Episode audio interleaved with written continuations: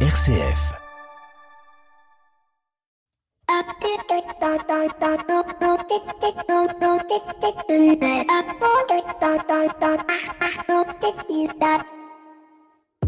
Bonjour à toutes et à tous. Cette semaine aura été marquée par deux infos médiatiquement relayées. La première, dont nous ne parlerons pas, qui met en lumière euh, l'état d'esprit d'un joueur de football et de son entraîneur au sujet d'un déplacement en jet privé.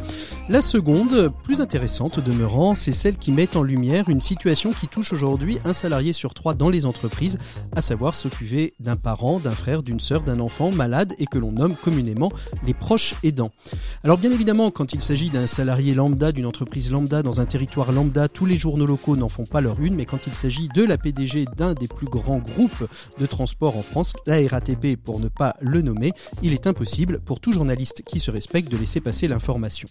De par euh, cette décision, la PDG de la RATP, Catherine Gouillard, met sa carrière entre parenthèses afin de pouvoir accompagner ses parents. Mais cela permet aussi de braquer les projecteurs sur cette réalité qui touche des dizaines de milliers de salariés dans les entreprises qui doivent jour et nuit jongler vie familiale, vie professionnelle et vie de proches aidants.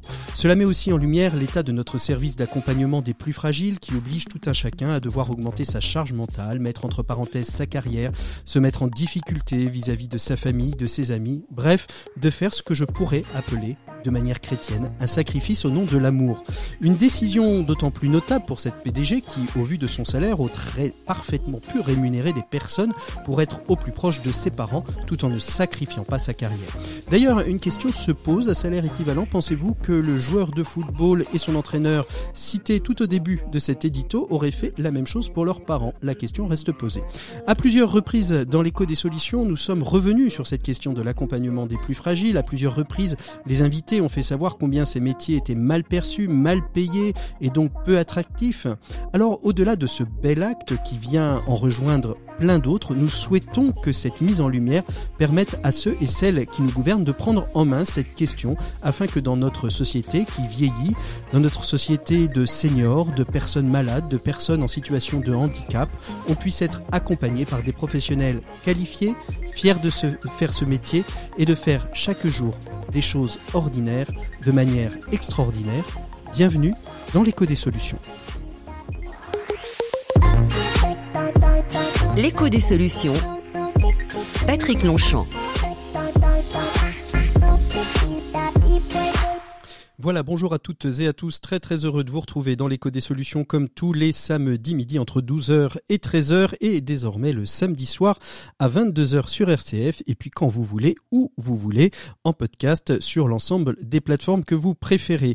Un écho des solutions consacrées à la finance responsable autour d'un ouvrage écrit par Bertrand Badré qui s'appelle Voulons-nous sérieusement sauver le monde? Nous ferons un petit tour de cet ouvrage avec Bertrand Badré qui est euh, ancien directeur financier de la Banque mondiale, mais qui est aujourd'hui aussi euh, dirigeant d'un fonds d'investissement qui s'appelle Blue Like and Orange Sustainable Capital pour le faire en anglais.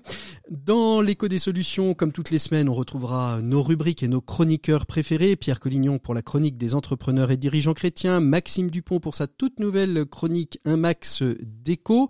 Et puis dans nos 7 minutes pour changer le monde, eh bien, comme c'est la rentrée, on évoquera une belle action qui existe depuis euh, bien longtemps déjà et qui s'appelle le cartable connecté. On verra comment ce cartable connecté permet à des enfants qui sont hospitalisés sur de long terme de ne pas être en état de déscolarisation et de désocialisation. Et puis, eh bien, on commence comme euh, toutes les semaines avec notre invité éco. L'invité éco de cette semaine, c'est Anthony Stretcher. Il est président de la GSC. La GSC, c'est une assurance privée à destination des dirigeants d'entreprise qui pourraient se trouver en situation de non-emploi. Ils viennent de faire paraître une étude qui montre qu'aujourd'hui, 19 000 euh, chefs d'entreprise ont perdu leur emploi en 2021. On va en savoir un petit peu plus d'ici quelques instants avec notre invité éco de cette semaine, Anthony Strecher. L'invité éco, Patrick Longchamp. Et je vous l'annonçais à l'instant, on retrouve Anthony Stretcher, président de la GSC. Bonjour Anthony. Bonjour à vous, bonjour à tous. Merci beaucoup d'être avec nous, euh, Anthony. Avec vous, euh, on va évoquer euh, la GSC, qui est cette assurance chômage des dirigeants d'entreprise, je le disais à l'instant. Et puis, on va surtout évoquer une étude que vous avez réalisée sur ce chiffre assez incroyable. 19 000 chefs d'entreprise ont perdu leur emploi et sont donc au chômage. En quelques mots rapides, Anthony, je le disais donc il y, a, il y a quelques instants, la GSC, c'est l'assurance chômage des dirigeants d'entreprise. Euh, quelle est encore son utilité, sachant que il me semble que le président Macron a annoncé qu'il y aurait une assurance chômage pour tous les chefs d'entreprise? Alors, merci de, de, de, me tendre la perche euh, en jeu de mots. Alors là, déjà, c'est l'association GSC. Mmh. C'est-à-dire que c'est une association créée par des chefs d'entreprise pour des chefs d'entreprise il y a un peu plus de 40 ans sur deux axes, la sensibilisation au risque entrepreneurial et la protection sociale du chef d'entreprise en cas de défaillance, puisque contrairement aux salariés qui, eux, bénéficient de Pôle emploi, de l'assurance chômage, il n'y avait pas d'assurance volontaire personnelle pour les hommes et femmes chefs d'entreprise créateurs euh, de richesses et qui parfois peuvent tomber. Donc l'association a créé depuis six ans un observatoire de l'emploi des entrepreneurs. Qui sont-ils? Que deviennent-ils? En partenariat avec Altares C'est quelque chose que l'on fait depuis six ans pour identifier et montrer qui sont ces hommes et ces femmes qui tombent et que l'entrepreneuriat c'est fantastique, mais c'est dangereux et qu'il faut se protéger. Mmh. Aujourd'hui, la, la, promesse du candidat Macron à l'époque, euh, qui était de mettre en place une assurance universelle pour les hommes et femmes chefs d'entreprise, euh, il a tenu sa promesse, il a essayé de mettre en place quelque chose qui s'appelle maintenant euh, l'ATI, qui est au final, pour la faire très courte, une, une allocation de 800 euros pendant six mois, orientée vers les indépendants, donc pas les chefs d'entreprise, hein, c'est-à-dire que vous avez des règles d'activation. Donc pour rebondir, 800 euros pendant six mois, euh, on n'appelle pas ça tout à fait euh, une capacité de rebond et de, de rebondir derrière la, défaillance. Donc l'assurance euh, créée il y a 40 ans par l'association GSC est plus que pertinente aujourd'hui, elle est encore plus d'actualité. Et ça a mis un petit peu le sujet un peu plus, je dirais, sur la table du gouvernement et du Sénat et des, des, de l'Assemblée nationale, de dire mais que faisons-nous de ces hommes et ces femmes chez l'entreprise qui n'ont droit à rien et, pourquoi alors historiquement parlant, pourquoi n'ont-ils droit à rien? Je, je, peux le, je peux l'entendre. On peut se dire un chef d'entreprise euh, développe euh, beaucoup de, on va dire, de, bénéfices, d'argent et propriétaire d'immobilier, d'immobilier professionnel, de murs, etc. Et que donc, s'il fait face à une problématique personnelle, il y a toujours cette possibilité de rebondir et de se retourner. Mais aujourd'hui, avec le déploiement des TPE, des PME, des micro-entreprises, on aurait pu imaginer, euh, comme pour les salariés, euh, un système de, ponction sur le salaire euh, d'une cotisation euh, chômage. Alors aujourd'hui, l'association qui a été cofondée aussi par les organisations patronales il y a 40 ans euh, respecte l'ADN du chef d'entreprise, quel qu'il soit. C'est-à-dire que il, le choix de pas se voir imposer un prélèvement, une taxation supplémentaire de façon unilatérale, mais qu'il choisisse sa protection. Et le, le, la grosse problématique, et vous venez de le souligner, c'est qu'un, nous on revendique l'accès à l'information et te dire qu'il est possible de se protéger et vous avez euh, pas non, seulement oui vous avez le droit à rien mais vous pouvez vous protéger correspondant à vos revenus. Ça c'est une première chose. Et la deuxième chose qui est très importante c'est ce devoir d'information euh, d'accompagnement euh, qui est primordial. Et puis de casser des mythes comme vous venez de le dire. Je vais reprendre les chiffres de l'INSEE sur la rémunération médiane d'un chef d'entreprise en 2020 la rémunération médiane d'un homme-femme chez l'entreprise est de 38 000 euros brut annuels. Hmm. Donc on est loin des stéréotypes euh, euh, de d'être propriétaire de, de beaucoup d'immobilier et ainsi de suite. Des... Non, on n'est pas dans cette vision-là. L'homme et la femme chef d'entreprise en France, en moyenne, gagnent 38 000 euros par an. Hmm. 38 000 euros par an, ce qui fait que c'est pas, comme on dit énormément, d'où euh, cette étude semestrielle. 19 000 chefs d'entreprise ont perdu euh, leur emploi euh, sur ce semestre. C'est, énorme ou c'est dans la moyenne, Anthony? Aujourd'hui, on est on est vraiment dans une situation paradoxale, c'est-à-dire qu'on a on a vécu deux ans avec la crise sanitaire, avec le Covid, la mise en place par le gouvernement du quoi qu'il en coûte, de, du, d'une mise en place d'une soutenance de l'économie, d'une mise sous perfusion de l'économie, qui a fait que 2020 et 2021, on, est, on, s'est retrouvé dans une situation où on avait un niveau 30-40% inférieur en termes de défaillance d'entreprise par rapport à des années classiques. Bien sûr. En moyenne, dans une année classique, on a entre 50 à 60 000 défaillances d'entreprises par an, qui est très conséquent.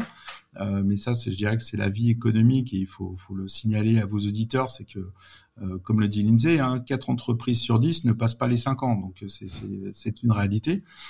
Depuis deux ans, on a vu une baisse année après année, ce qui fait qu'on est arrivé à un niveau historiquement bas, jamais connu depuis qu'on a euh, les, les, chiffres faits avec les tribunaux de commerce depuis 1987. Mmh.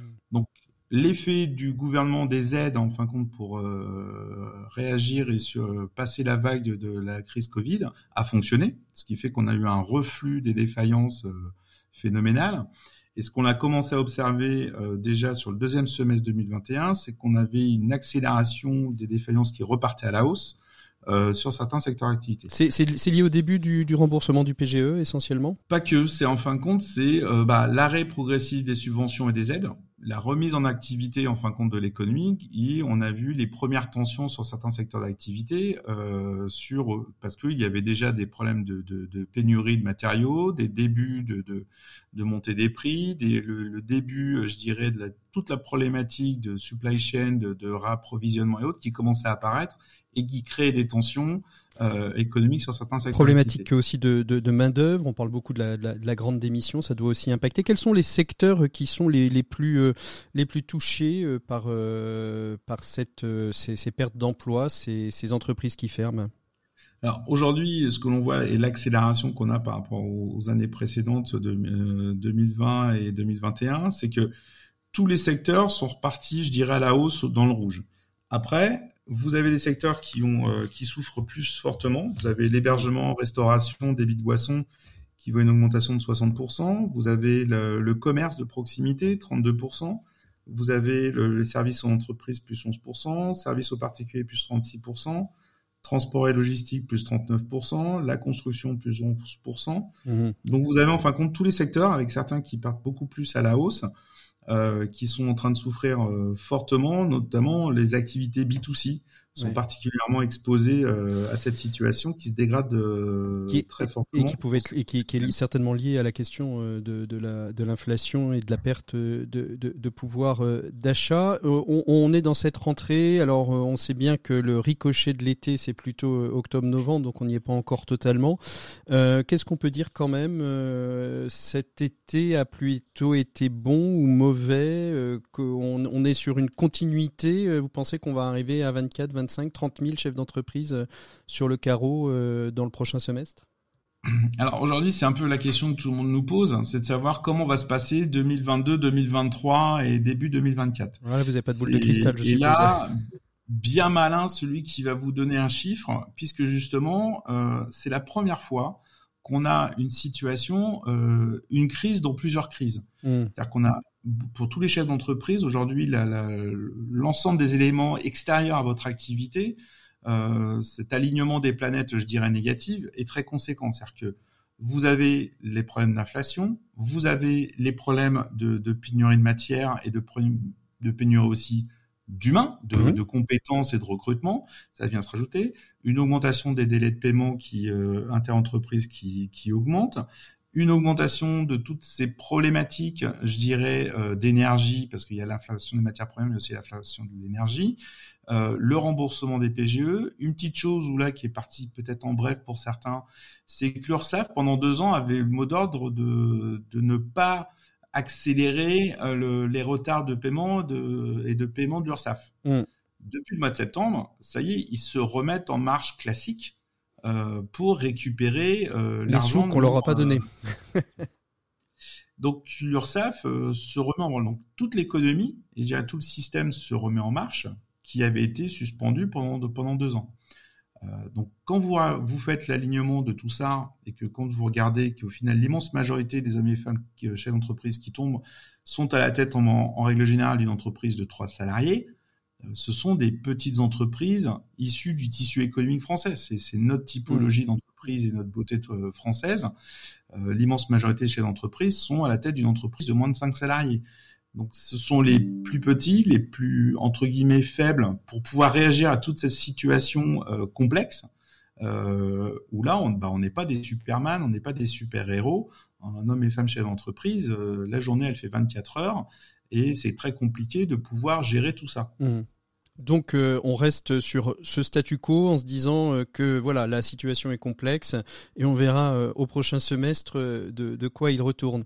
Merci beaucoup Anthony Stretcher d'avoir été notre invité écho de cette semaine.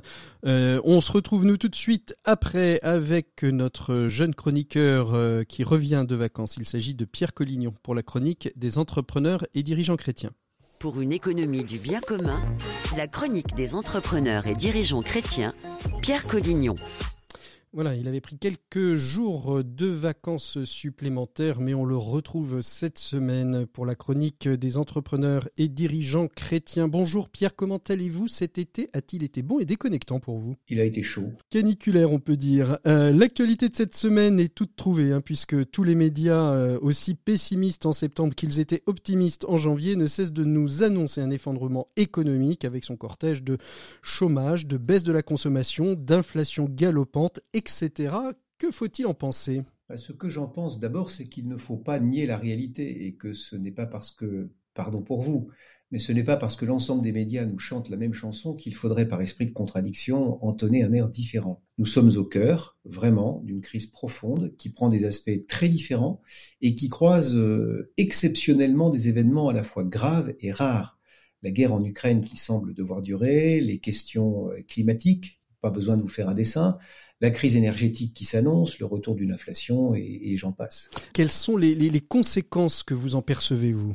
Bah, Ce qui me frappe le plus, c'est l'ambiance très anxiogène qui règne depuis quelques mois dans notre pays. Les vacances qui s'achèvent ont peut-être un peu atténué les choses, mais la situation d'incertitude dans laquelle nous nous trouvons à cette rentrée crée de l'inquiétude.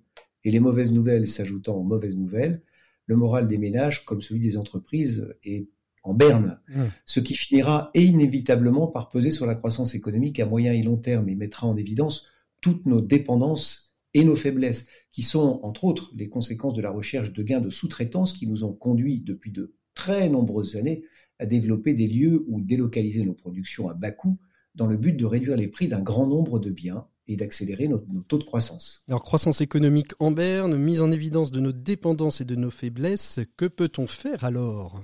Je crois que la première obligation que nous avons, c'est de dire la vérité. Commercer, échanger, c'est bien, et on ne peut pas nier que cela a permis à beaucoup de pays de progresser et même de partager les fruits de, la croissance. Il ne faut pas être naïf non plus. On ne peut pas oublier les dépendances que cela crée inévitablement, et je crois même qu'il faut essayer de les anticiper. Malheureusement, sur ce point, la crise énergétique qui se profile risque de nous coûter très cher. Cela étant dit, je crois vraiment qu'il faut absolument éviter de tomber dans la sinistrose. Alors que voulez-vous dire? Est-ce que vous êtes comme Philippe de Sertine la semaine dernière qui disait ni optimiste ni, euh, ni pessimiste, mais euh, soyons euh, réalistes? Il faut être réaliste et je crois que c'est vraiment maintenant qu'il faut vivre l'espérance, car comme le dit un auteur que j'aime souvent citer à cette en-tête, je parle de Bernanos, on ne va, on ne va jusqu'à l'espérance qu'à travers la vérité au prix de grands efforts. Et il ajoute, pour rencontrer l'espérance, il faut être allé au-delà du désespoir. Et quand on va jusqu'au bout de la nuit, on rencontre une autre aurore.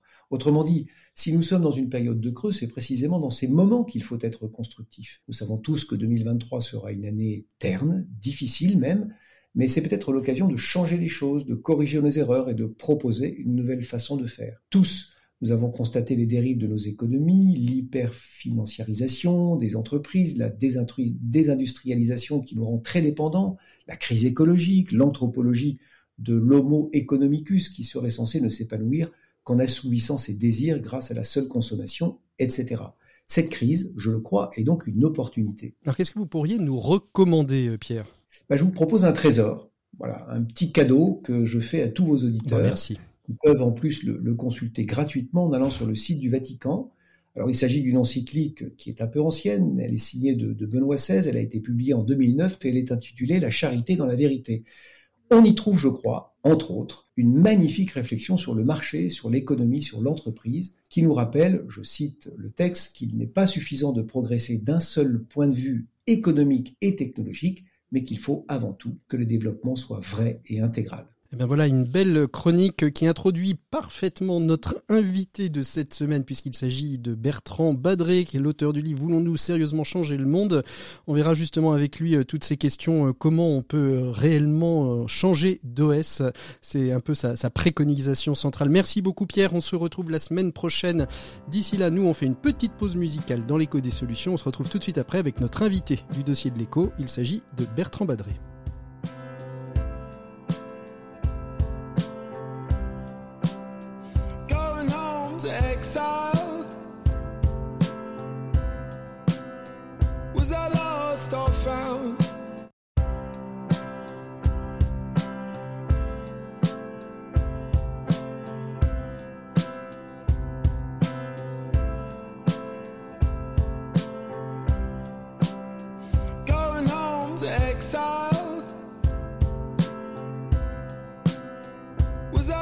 lost or found.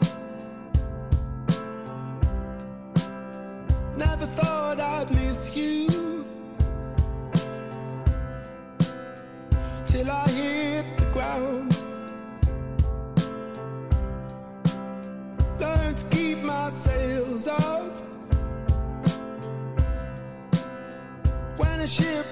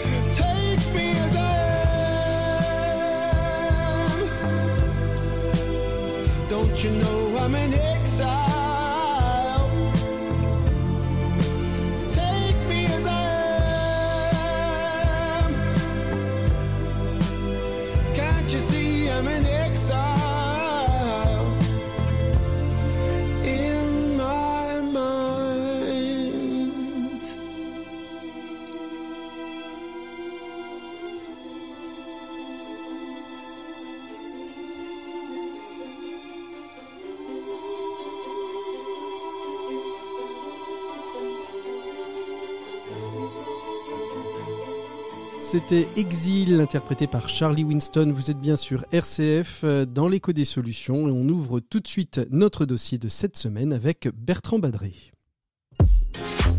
L'écho des solutions. Patrick Longchamp. Voilà, il est temps d'ouvrir le dossier de l'écho des solutions. On va parler de finances euh, responsables, on va parler du milieu financier, de, du capitalisme. On va parler aussi développement durable. Je suis très très heureux d'accueillir euh, dans le dossier de l'éco des solutions Bertrand Badré. Bonjour Bertrand.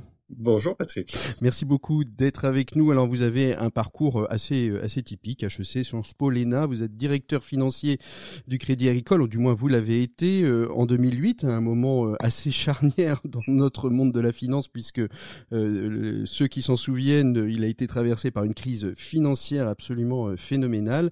Et puis de 2013 à, 2016, vous occupez le, poste de directeur général finance de, de la Banque mondiale aujourd'hui, vous êtes à la tête d'un fonds d'investissement, un fonds d'investissement euh, que vous souhaitez et que vous voulez responsable et durable. Euh, et en 2020, vous sortez un ouvrage qui s'appelle euh, Voulons-nous sérieusement changer le monde? Est-ce à dire que le monde qui nous gouverne n'est pas assez sérieux aujourd'hui ou qu'on ne prend pas les choses suffisamment au sérieux, Bertrand Badré?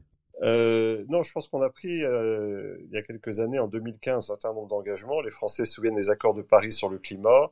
On est moins familier des accords euh, de la même année signés à New York sur les objectifs du développement durable, qui engagent normalement la planète sur une trajectoire plus résiliente, plus inclusive et plus durable. Euh, et donc on est parti dans cette direction. Simplement, on n'a pas pris les moyens de cette direction. On n'est pas à la hauteur des engagements qu'on a pris cette année-là.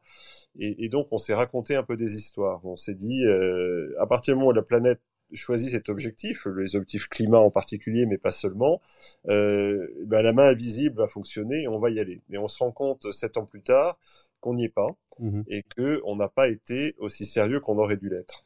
Mais c'est-à-dire aussi que, que, que, nos gouvernements sont pas assez sérieux. On parlait de la semaine, la semaine dernière dans, dans l'écho des solutions, on a fait une, émission autour de la question de l'audace. Euh, alors on voit bien tout le caractère audacieux hein, des 17 objectifs du développement durable et on en parlera euh, tout début octobre euh, au moment de la semaine européenne du développement durable avec, avec Charles Benoît Itzig du, du Rameau. Mais est-ce à dire aujourd'hui que, que nos gouvernants, les décideurs du monde manquent parfois un petit peu d'audace C'est-à-dire on pose quelque chose comme les 17 objectifs du développement durable et puis après, euh, qu'est-ce qu'on fait? Bah, c'est pas seulement les gouvernements, c'est euh, les décideurs. Pas seulement les gouvernements, c'est nous tous. Oui.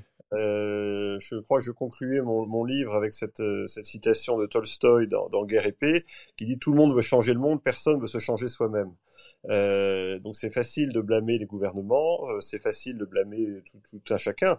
la réalité, c'est qu'il faut qu'on se regarde parfois dans le miroir, moi le premier, et on se rend compte que finalement, les engagements qu'on a pris, c'est des engagements qui sont euh, très ambitieux et, et qui se feront pas au fil de l'eau. C'est une adaptation à un certain nombre de nos comportements, de la manière dont on produit, dont on consomme, dont on finance.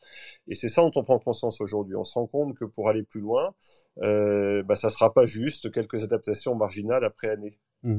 Alors justement, euh, dans, votre ouvrage, vous dites euh, dans, dans, l'introduction hein, que cet ouvrage n'est pas que le fruit euh, de, de, la pandémie qu'on vient de traverser, puisqu'il est publié quelques mois après la fin des, du, du, du, premier, du premier confinement, enfin des premiers confinements.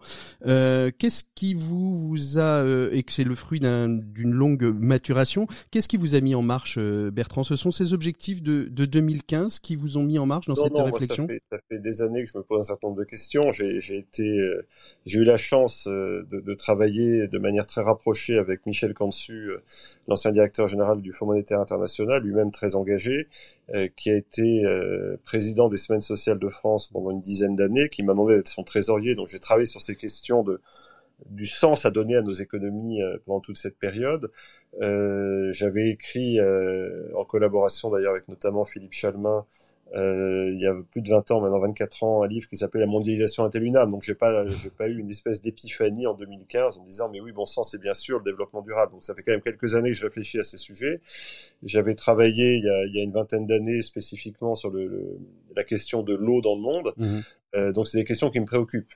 Euh, et, et c'est vrai qu'étant à la Banque mondiale au moment où on négociait tous ces sujets-là, euh, ben là je suis rentré dans le dur. Ça veut dire quoi de, de s'engager sur le développement durable? Ça veut dire quoi de s'engager sur le climat?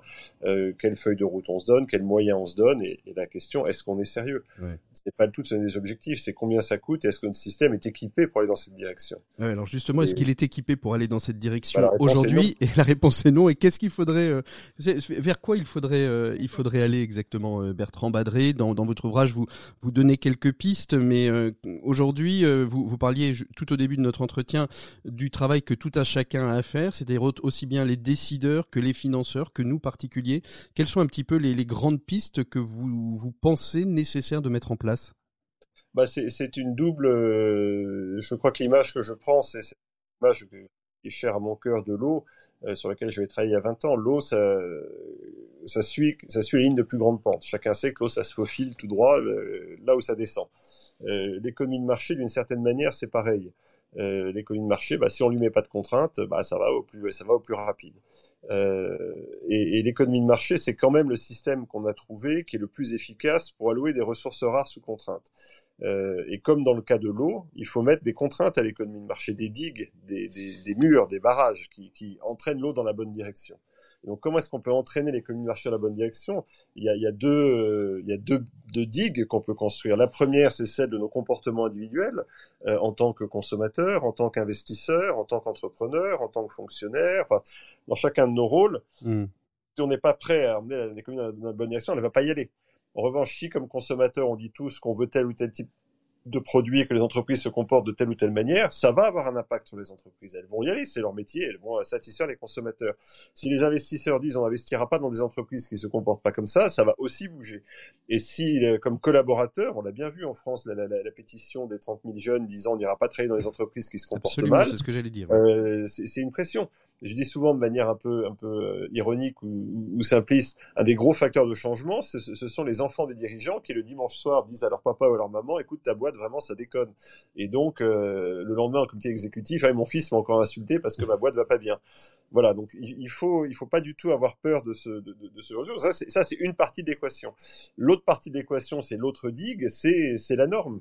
C'est toutes les normes qu'on doit faire évoluer, euh, qui sont d'une certaine manière le, le tout, tout, ce qui fait la vie quotidienne des entreprises. Alors, c'est des choses qui sont pas très drôles, pas très faciles à raconter. C'est les normes comptables, c'est les modes de rémunération, c'est euh, la gouvernance des entreprises, c'est les obligations fiduciaires des gens qui gèrent votre argent. Quand vous confiez votre argent à quelqu'un, ben, vous attendez qu'il respecte un certain nombre de règles. Donc tous ces sujets-là, en fait, euh, ben, c'est ces sujets-là qu'il faut revoir. Euh, parce que tant, tant qu'on aura tant qu'on n'aura pas revu euh, le la manière de de, de, voilà, de noter fait notre vie quotidienne économique, euh, on va compter sur la bonne volonté d'un certain nombre de personnes, ce qui est très bien. Enfin, il faut la bonne volonté, c'est quelque chose de bien, mais c'est une bonne volonté, c'est quelque chose de fragile et c'est quelque chose de réversible. Mmh. Euh, Philippe de Sertine disait euh, lors de, de, notre entretien de la semaine dernière euh, quelque chose que, que je trouvais assez intéressant. Il disait aujourd'hui finalement le, le, gros travail des comptables et des experts comptables va moins être de, de mettre en valeur les résultats financiers que les valeurs propres de l'entreprise, de, de l'émotion qu'elle peut susciter et que c'est ça aujourd'hui dans le système financier qui peut faire la valeur au sens financier du terme oui, de l'entreprise. Ce que, ce que je crois, c'est que le, sans jouer trop sur les mots, je pense que la valeur des entreprises va dépendre beaucoup de leur valeur au pluriel. Euh, et, et, ça, c'est important. Alors, les, les comptables, le, le, leur rôle, c'est pas de créer de l'émotion. Il faut pas non plus raconter. Euh, Mais de mettre en lumière peut-être ces émotions de, de, point de vue financier. Ce que je dis souvent pour, pour être provocateur, c'est que le profit euh, aujourd'hui, euh, quand vous demandez à, à vos enfants c'est quoi le profit, ils vous disent bah écoutez, euh, c'est des revenus moins des coûts. En gros, c'est la logique de l'épicerie. Euh, mais pour avoir été directeur financier un certain nombre d'années, euh, il y a pas mal de manières de calculer les revenus, il y a pas mal de manières de calculer les coûts. D'une certaine manière, le profit, c'est une norme sociale à un moment donné. Donc la question, c'est comment est-ce qu'on va calculer le profit demain et après-demain? C'est là qu'on retrouve, est-ce que le profit d'après-demain, pour reprendre l'expression de Philippe de Sertine, va incorporer de l'émotion? Mmh. Euh, ou ce que les économistes appellent des externalités. Ça peut être le coût du carbone, euh, mais ça peut être aussi euh, un certain nombre de, de prises en compte de, du, du facteur environnemental, du capital humain, donc voilà, comment est-ce qu'on va calculer le profit euh, dans, dans, dans, dans, les, années qui viennent Et ça, c'est un travail de fond. Mmh. Aujourd'hui, on vit dans un paradigme qui a une cinquantaine d'années, qui, pour faire très court, a été posé par, par l'économiste Milton Friedman il y a 50 ans dans une interview assez retentissante dans le New York Times, où il avait dit l'objet social de l'entreprise, c'est de maximiser le profit. On vit dans cet environnement aujourd'hui. La question, c'est comment est-ce qu'on passe à un autre paradigme? C'est ça qu'on essaie de voir émerger aujourd'hui. Il émergera pas sans le comptable, il émergera pas sans le fiduciaire, il émergera pas sans la gouvernance dans la durée. Mmh. Que le système d'aujourd'hui ne nous interdit pas de faire des choses bien, il ne interdit pas non plus de faire des choses mal, mais il ne les récompense pas. Est-ce que la pandémie justement a été, euh, vous dites pas qu'elle a été le, le, elle a été un révélateur, beaucoup le, vous le disent, a été un révélateur. Est-ce que pour vous, elle a été aussi un accélérateur de ces, de cette prise de conscience qu'il fallait euh, changer, comme vous le dites d'ailleurs dans, dans, un des chapitres de votre livre, il fallait changer euh, d'OS pour pour les, les, les années et les générations futures? Alors j'aimerais bien que ce soit le cas, j'en suis pas sûr. Euh, parce que c'est Michel Houellebecq qui avait eu ce mot assez, assez terrible, je crois, au début de la pandémie, en disant que tout le monde fantasmait sur le monde d'après. Ne précipitez pas sur le monde d'après, c'est le monde d'avant en pire. euh, il y a, y a, un peu de ça, c'est-à-dire qu'après avoir passé deux ans dans un environnement un peu anxiogène, on a envie de recommencer entre guillemets comme avant. Alors là où ça devient compliqué, c'est que derrière, on enchaîne sur des tensions internationales. On a eu, avant même la guerre en Ukraine, des tensions. On voit la guerre en Ukraine qui crée cette cristallisation sur l'énergie à laquelle on fait face en cette rentrée, plus les tensions géopolitiques internationales, etc. Donc on voit bien, euh, au-delà de la canicule cet été, on voit bien qu'il y a un certain nombre de choses qui nous poussent à, qui nous poussent à, agir. À, agir. Euh, on va voir. Euh, comme on dit en anglais, the jury is out. Je, je ne sais pas comment ça va tourner. Euh, Est-ce que l'Ukraine va en tout cas les tensions sur l'énergie vont, nous faire accélérer la prise de conscience qu'il faut qu'on change de modèle énergétique, ou est-ce qu'au contraire, on va se dire la solution de facilité, bah, c'est de rouvrir les mines de charbon et de rouvrir les centrales à charbon. Est-ce que c'est aussi une, forme, euh, alors j'utilise euh, exprès le mot de, faillite, est-ce qu'il y a une forme de faillite du capitalisme? On a le sentiment que la pandémie et, et la guerre en Ukraine encore plus montrent bien que les États euh, occidentaux sont tellement interdits interdépendants les uns des autres qu'à un moment donné, la moindre petite paille dans le système fait que euh, on, ne peut plus fonctionner et on le voit bien aujourd'hui avec euh, un certain nombre de pénuries sur les composants électroniques, euh, sur un certain nombre de matières premières, ne serait-ce que le bois pour pour la construction. Est-ce que finalement aujourd'hui ce capitalisme, cette mondialisation sur laquelle on a vécu depuis une bonne cinquantaine d'années, peut-être même un peu plus, doit être repensé Est-ce qu'on est une forme de est arrivé jusqu'au bout d'un système Non, c'est pas la faillite du capitalisme. Le capitalisme, il en a vu d'autres, il en verra d'autres. C'est les limites d'une certaine forme de capitalisme qui est celui qui s'est mis en place il y a une cinquantaine d'années, qui a eu des succès considérables et qui touche ses limites. On les avait vus avec la crise financière. C'était une crise euh, d'une certaine manière euh, de la régulation en particulier. On était dans un modèle euh, ce que les anglo-saxons appellent le light touch regulation. Le marché sait et le marché s'autorégule. On a vu que ça marchait pas avec la crise financière, on l'a à peine corrigé, et on voit bien aujourd'hui que ce, ce, modèle qui privilégie l'optimisation, hein, la maximisation du profit, l'optimisation, se faisait au détriment d'une certaine forme de résilience. Et c'est ça que la pandémie a mis en, en, en lumière, c'est ça que la guerre remet en lumière, c'est qu'on a un système qui était extraordinairement bien huilé, vous l'avez dit, une espèce d'interdépendance euh, très très forte et qui euh, et qui euh, touche à ses limites. Et, et donc, euh, c'est les concepts que met en avant la, la, secrétaire au Trésor américaine Janet Yellen en disant faut qu'on passe de l'offshoring au friendshoring. On va doubler les lignes de les lignes d'approvisionnement. On va il y a toute une série de choses qui se remettent en place. Donc il y a une adaptation. Ce qu'il faut, c'est que cette adaptation se fasse euh, de manière plus euh, plus raisonnable euh, et prenant en compte tous ces objectifs qu'on a qu'on a adoptés il y a sept ans. Euh, mmh. C'est ça l'enjeu des prochaines années. Est-ce qu'on va profiter de cette crise qui va nous forcer à nous adapter pour nous adapter dans la bonne direction ou pas? Est-ce qu'on va être sérieux? Mmh. Qu'est-ce qui vous fait faire le pas, Bertrand Badré, de la finance internationale, de la de la présidence, enfin la présidence, pardon, la direction générale finance de la Banque mondiale à au fond au fond d'investissement euh, que, que, que vous avez créé? Vous avez senti que votre place, elle était plutôt à cet endroit-là qu'ailleurs? Euh, C'est pas c'est pas euh, c'est pas le chemin de Damas où brusquement oh l'impact m'est apparu et je suis tombé de mon cheval. Euh, non, ça fait plusieurs années que je réfléchis à ça. En fait, c'est en, en, écrivant mon livre précédent, euh, Can Finance Save the World, que, que, que, pas mal de personnes, pas mal de personnes ont réagi à ce livre en me disant, mais c'est super que tu écrives des bouquins, pourquoi tu le fais pas? C'est ça. Et, euh, et on va t'aider. Des gens comme Paul Polman, qui était à l'époque patron d'Unilever, Emmanuel Faber, qui était à l'époque patron de Danone, euh, Vincent Montagne, pour prendre un, autre français, et, et quelques autres, euh, ou Henri Casse, m'ont plutôt poussé à, à dire, bah vas-y, on t'aidera. Et donc, je me suis dit, je vais pas me réveiller à 80 ans en disant, j'aurais pu faire ce que j'avais envie de faire, je l'ai pas fait parce que j'ai eu peur, parce que j'étais pas à l'aise, parce que ceci et cela. Et donc, je me suis lancé. Mmh. Alors, qu'est-ce que, qu'est-ce que vous faites exactement euh, dans votre, euh, dans votre fondation, euh, dans votre fonds d'investissement, pardon? Dans votre oui, fonds d'investissement, qu'est-ce que, qu'est-ce que vous faites exactement? C'est pas une fondation, c'est un fonds d'investissement. Non, c'est un fonds d'investissement, donc, qui investit dans le développement durable, dans les marchés émergents en développement. L'intuition de départ, c'était un peu ce que, pour le coup, j'ai vraiment vu de près à la Banque mondiale. Euh, on, est très mobilisé euh, sur le climat, sur la nature, sur la biodiversité, sur les inégalités hommes-femmes, les inégalités en général.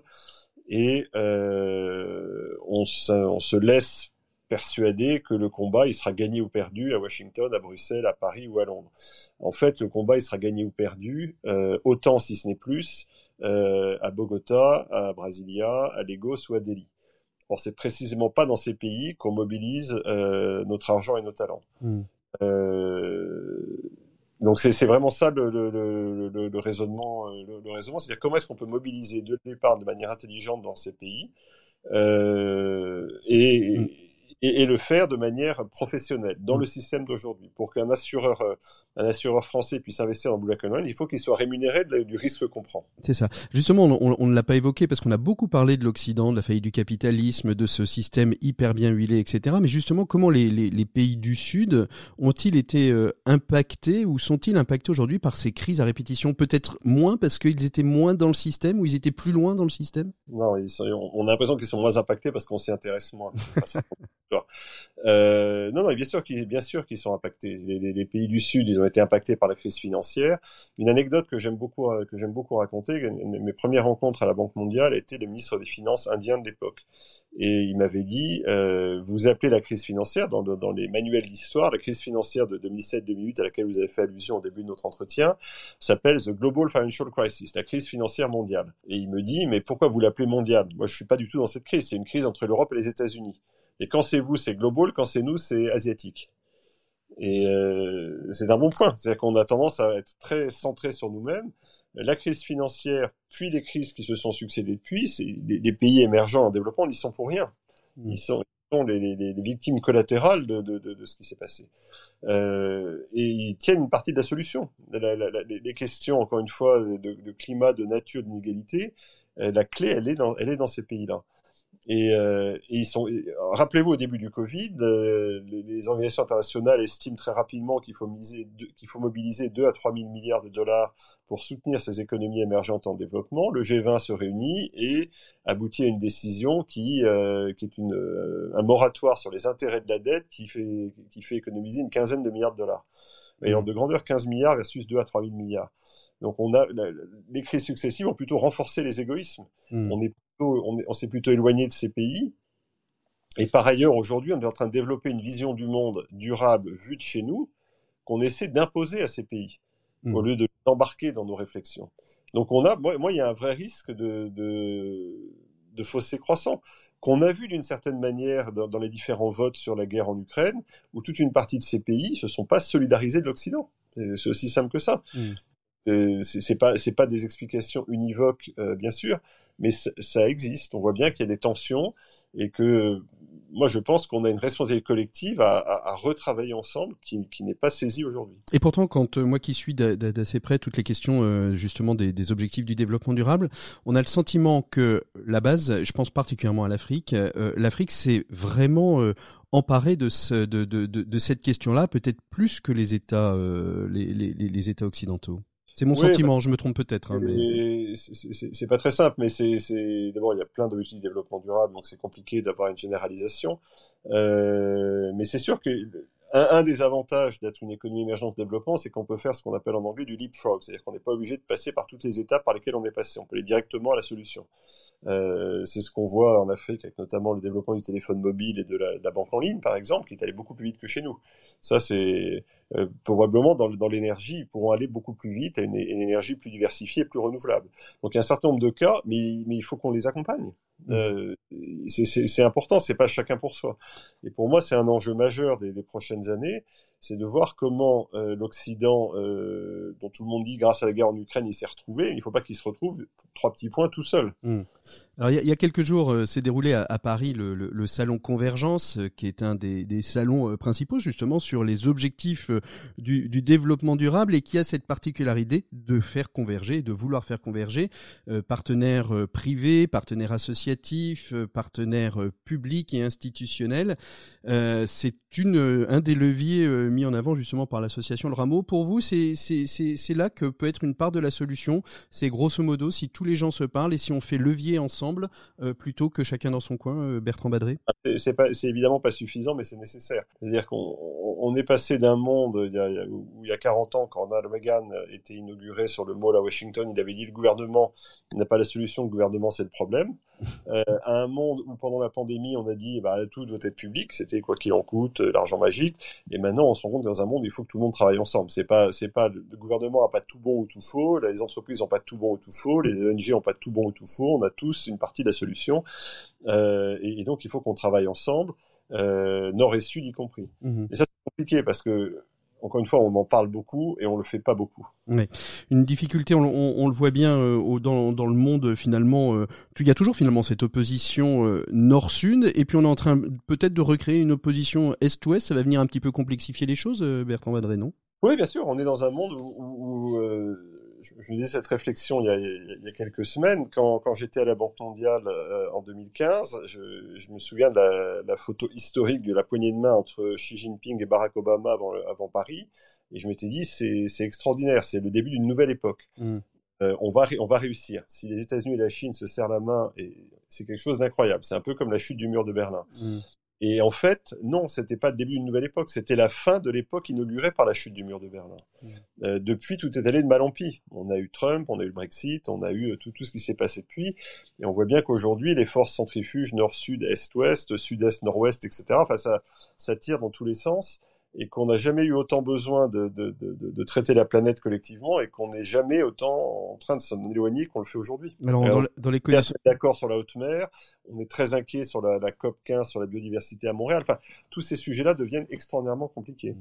Alors justement, euh, on aime bien le côté un peu positif dans l'éco des solutions. Quelles sont vos raisons d'espérer pour euh, terminer, Bertrand Badré? Bah, les raisons d'espérer, elles sont heureusement euh, innombrables. On n'a jamais eu euh, autant de, de, solutions techniques, on n'a jamais eu autant de d'argent. On peut pas dire qu'on ne sait pas. Toutes les analyses sont sur la table. On a des outils. Euh, on va pas réinventer les Nations Unies, l'Union européenne, la Banque mondiale, que sais-je encore. Donc, on a à peu près toutes les pièces du puzzle. La question, c'est comment est-ce qu'on fait le puzzle? Et est-ce qu'il y a cette volonté de vouloir refaire le puzzle aussi? Bah, cette volonté, c'est vous et moi. Enfin, c'est tout le monde. Il faut qu'on pousse chacun à notre niveau. Euh, donc, il n'y a pas d'obstacle technique. Euh, c'est encore une fois. Donc, les solutions sont chez nous, en fait. Chez chacun d'entre nous, il, y il existe les solutions. On n'a jamais ni, encore une fois, ni autant d'argent, ni autant de capacité technique, ni autant de prise de conscience des sujets. Donc, en théorie, on doit pouvoir y arriver. Ce qui fait obstacle à ça, c'est ces forces centrifuges dont je parlais, c'est un leadership un peu fragmenté, c'est des tensions euh, géopolitiques, toute une série de choses qui. Donc voilà, donc il faut être optimiste malgré tout ça. C'est pas simple, mais en même temps, on n'est pas, euh, on n'est pas en 1939, me semble-t-il. non, non, non, nous sommes pas en, on, devrait y arriver. Il y a, il y a une poussée des, des, des, nouvelles générations. Il y a beaucoup de choses qui sont attendues. Euh, donc voilà, il faut se battre. Et puis, ça viendra pas d'ailleurs. Et puis d'ailleurs, vous le dites dans, dans, votre ouvrage, hein, chaque crise a apporté aussi une nouvelle manière de, de, de, de, voir le monde, que ce soit la guerre euh, de 14, la crise de 29. Merci beaucoup Bertrand Badré d'avoir été notre invité du dossier de l'éco des solutions. Je rappelle votre ouvrage, voulons-nous sérieusement changer le monde aux éditions MAM. Euh, bonne continuation à vous. Merci euh, de, de, votre présence et du temps que vous nous avez accordé car je le sais compter. Nous on retrouve tout de suite Maxime Dupont pour sa chronique hebdomadaire, un max déco. Merci Bertrand Badré, à très bientôt. Au revoir. Patrick, au revoir. Maxime Dupont.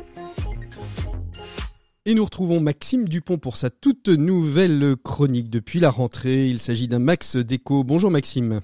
Bonjour Patrick. Merci beaucoup d'être avec nous aujourd'hui dans votre chronique. Vous vous intéressez à l'échelle des salaires en France. Oui Patrick, sur ce sujet toujours actuel des inégalités de revenus, il est intéressant de revenir aux chiffres de l'INSEE. La France compte 30 millions d'actifs, dont, dont 24 millions sont des salariés. Et les chiffres que je vais partager avec vous sont à entendre en salaire net et en équivalent temps plein. Alors commençons par le commencement. Comment est cette échelle de salaire? Eh bien, 20% des salariés gagnent moins de 1500 euros par mois. Si l'on ajoute la tranche 1500-2000, on arrive à 50% des salariés, la moitié des salariés de notre pays gagnent donc moins de 2000 euros par mois. Complétons avec la catégorie entre 2 et 3000 euros qui représente 30% et on arrive à 80% des salariés qui sont en dessous des 3000 euros, viennent 10% qui gagnent de 3 à 4000 euros et 10% qui gagnent plus de 4000 euros, dont un peu moins de 2% qui sont au-delà de 8 000 euros par mois. moi, je suis dans les 50%. Alors, que penser de cette échelle? Eh bien d'abord une confirmation, un, salaire sur, un salarié sur deux gagne moins de 2000 euros par mois. Le débat sur le pouvoir d'achat qui se cristallise dans un contexte d'inflation forte a toute légitimité pour rester une priorité. Ensuite, cette échelle permet de préciser ce qu'est la classe moyenne que Thomas Piketty définit par les 40% de la tranche du milieu entre les 50% les moins payés et les 10% les plus riches. Il s'agit donc des personnes qui gagnent entre 2 et 4 000 euros. Enfin, il est intéressant de voir que l'échelle s'arrête à 8 000 euros. Et ce, d'autant plus quand on sait à quel point les salaires peuvent être beaucoup plus élevés que ce seuil. Il y a donc comme un effet d'optique qui cache un déséquilibre très réel entre la partie de la population qui touchent moins de 1500 euros et ces salariés qui sont bien au-dessus de 8000 euros sans, sans qu'on voit jusqu'où s'élève l'échelle. Alors la question qui, qui vient ensuite est, est, bien sûr celle de la correction de ces inégalités. Oui, et il y a là deux chiffres à retenir qui mesurent l'efficacité relative de notre système de, de redistribution. Et ces deux chiffres sont 3 et 13. Toujours selon l'INSEE et selon des chiffres de 2021 cette fois-ci, la redistribution monétaire et monétaire et non monétaire, pardon, par exemple via l'accès aux services publics, permet de corriger l'écart entre les 10% les plus aisés et les 10% les moins favorisés et de faire passer cet écart de 13 à 3. Alors tout en précisant c'est important que cette étude ne se limite pas aux revenus que sont les salaires. Il est un peu réconfortant de savoir que notre modèle social remplit toujours une partie de son rôle et semble résister correctement, même s'il semble attaqué de partout, et qu'il ne rend bien sûr absolument pas compte des grandes difficultés beaucoup de nos compatriotes aujourd'hui. Merci beaucoup Maxime pour cette mise en perspective des inégalités et on se retrouve bien évidemment la semaine prochaine. Nous, on poursuit l'émission avec nos 7 minutes pour changer le monde. On reçoit Abdel Aïssou qui a créé, cofondé avec Raymond Domenech et euh, Marc Lavoine il y a 20 ans un collectif, c'est l'association Le Collectif, et qui a créé une action qui s'appelle Mon Cartable Connecté. En cette semaine de l'illettrisme, on a trouvé intéressant de leur donner la parole. C'est parti pour nos 7 minutes pour changer le monde. 7 minutes pour changer le monde, l'écho des solutions. Et on retrouve notre invité des 7 minutes pour changer le monde. Il s'agit d'Adèle Aïssou, président de l'association Le Collectif qui porte une très belle action tout particulièrement en cette semaine de lutte contre l'illettrisme. Il s'agit de mon cartable connecté. Bonjour Abdel. Bonjour.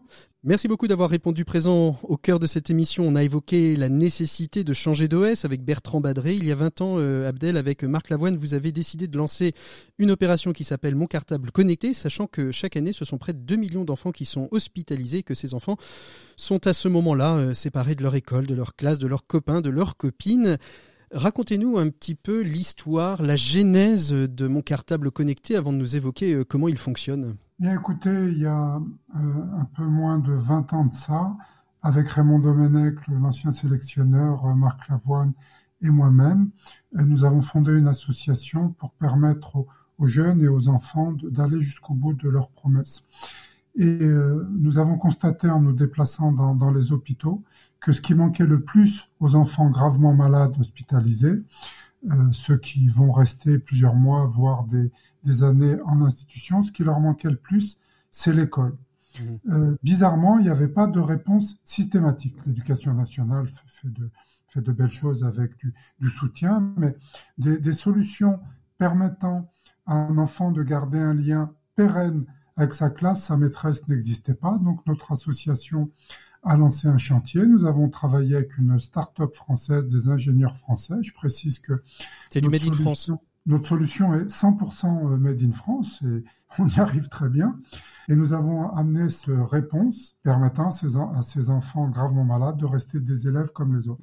Alors, euh, ce qui est intéressant, c'est que le cartable connecté, vous l'avez un petit peu sous-entendu en, en, présentant euh, cette action, c'est pas simplement euh, un dispositif pédagogique, c'est surtout un objet, un bel objet d'ailleurs, on peut le voir sur votre, sur votre site internet, un bel objet, une petite valise. Qu'est-ce qu'on trouve dans cette valise et ça sert à quoi, tous ces objets qu'on trouve à, à, à l'intérieur? Oui, précisément, c'est, c'est l'importance, je le disais, du fait que notre solution est française et, qu'elle a été conçue autour d'un usage et d'un besoin d'élèves, c'est que euh, ce ne sont pas ces robots chinois euh, vite faits qui ont l'air jolis mais qui, qui ne qui n'assurent pas l'essentiel, à savoir pouvoir apprendre correctement à distance. Et donc dans, dans cette petite valise, effectivement très belle, puisque l'un des ambassadeurs de l'association, c'est Philippe Gueluc, grand dessinateur, grand artiste et surtout homme avec un cœur gros comme ça de, dans cette petite valise euh, jolie, euh, il y a deux caméras, euh, un routeur, un mini ordinateur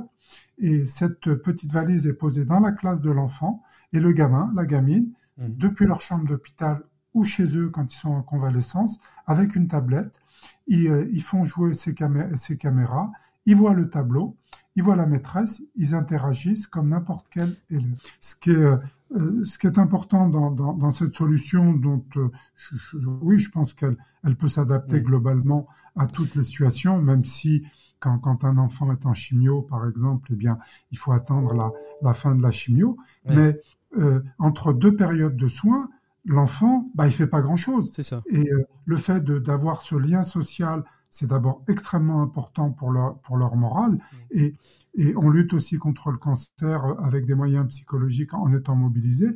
Mais par ailleurs, je le redis, ce n'est pas un jouet, ce n'est pas un gadget. Mm. C'est pour permettre d'apprendre à distance. Vous savez, on a des, jeunes qu'on a équipés qui ont préparé leur baccalauréat euh, à distance avec le cartable connecté. J'ajoute que dans les deux cas, ils ont eu leur bac avec mention parce que la maladie ne te rend pas mauvais élève, au contraire, elle te rend plutôt plus mobilisé. Justement, dans cette semaine de, lutte contre l'illettrisme, le, risque de, de, la maladie hein, chez l'enfant, l'adolescent, le jeune, c'est justement cette déscolarisation. Alors comment on accompagne justement les équipes pédagogiques et la classe pour euh, justement euh, bien équilibrer la participation de l'enfant? Parce qu'on sait que des fois le distanciel, euh, on peut on peut oublier la personne à distance. Donc comment on fait pour garder et pour accompagner pédagogiquement ces équipes pour que justement elles puissent voilà travailler normalement sans être trop concentrées sur l'élève qui est à l'hôpital ou trop concentrées sur la technique? Est-ce que vous les accompagnez ces équipes pédagogiques et de quelle manière c'est pas compliqué honnêtement. Le, cartable s'installe en 2-3 minutes. Euh, c'est l'occasion pour moi de, rendre vraiment un hommage très très appuyé aux, enseignants de, l'éducation nationale, parce que c'est vraiment pas évident d'être enseignant dans, le contexte actuel, vu la, pression dont euh, qu'ils subissent, qu'ils ou elles subissent. Et face à, à cet enfant à distance, les enseignants nous disent ça reste notre élève. Ils se mobilisent, ils trouvent des solutions. Et j'ajoute des solutions de droit commun. Mmh. Parce que la force de notre système, c'est qu'on n'est pas dans le pathos. Mmh. Et ces enseignants, eh ben, ils font en sorte que, l'élève bah, reste un élève comme un autre. Ça, même, je vous le dis avec le sourire, je me rappelle d'un gamin, il dit J'ai été puni, Abdel. Et je dis bah, Mais c'est normal, Nolan, tu t'écoutais pas. Et donc, ces enseignants font, font la part des choses et c'est au fond extrêmement réconfortant. C'est d'ailleurs ce que demandent ces, élèves en, souffrance, c'est d'être traités comme les autres. Et, et les enseignants arrivent à, faire ce, petit miracle de, de garder dans la communauté éducative quelqu'un pour, pour lequel le lien est ténu, mais il existe toujours mmh. par, la grâce du numérique éducatif. Comment est-ce qu'on peut vous aider? Je suppose que, évidemment, les dons, des partenariats d'entreprise, bien évidemment. Est-ce qu'on peut aussi vous rejoindre comme bénévole? De quelle manière? De quelles aides euh, concrètes vous avez besoin? On, a besoin de deux choses, une générale et une concrète. L'idée générale, c'est que la maladie, c'est une double peine. Vous êtes malade, vous êtes isolé, vous êtes privé du lien social et nos, nos, concitoyens, les Françaises et les Français sont des gens extrêmement généreux, ne, mesurent peut-être pas euh, ces, éléments-là. C'est l'idée, c'est de se rendre compte que, euh, notamment dans, dans, dans, les cancers, le, cet élément-là. C'est de partager simplement le fait que c'est pas parce que tu es malade que tu n'es pas un membre à part entière de, de la société. C'est symbolique, mais c'est très important. La deuxième est, concrète. Notre association, pour des raisons d'indépendance, refuse les subventions publiques. Et celles et ceux qui veulent partager notre combat et nous, aider, bah, il faut qu'ils aillent sur notre site moncartableconnecté.fr Merci beaucoup Abdelaïssou euh, d'avoir été notre invité de ces 7 minutes pour changer le monde. On vous, je dis bien au revoir parce que on vous retrouve la semaine prochaine pour une autre, une autre action. Euh, c'est comme ça, c'est l'actualité euh, qui fait, qui fait le, qui fait le sujet puisque vous avez parlé de Raymond Domenech et plus particulièrement avec lui, vous avez développé aussi une autre action qui s'appelle Un but pour l'emploi. Ce sera justement le thème de l'émission de la semaine prochaine, sport et territoire, économie du sport dans nos territoires et aussi le lien social. Donc on vous retrouvera la semaine prochaine. D'ici là, je souhaite à toutes et à tous euh, de très très un très très bon week-end à l'écoute des programmes de RCF. On se retrouve où vous voulez, quand vous voulez, en podcast sur rcf.fr ou sur vos plateformes préférées. Je vous souhaite un très très bon week-end à l'écoute des programmes de RCF. À très bientôt. Au revoir.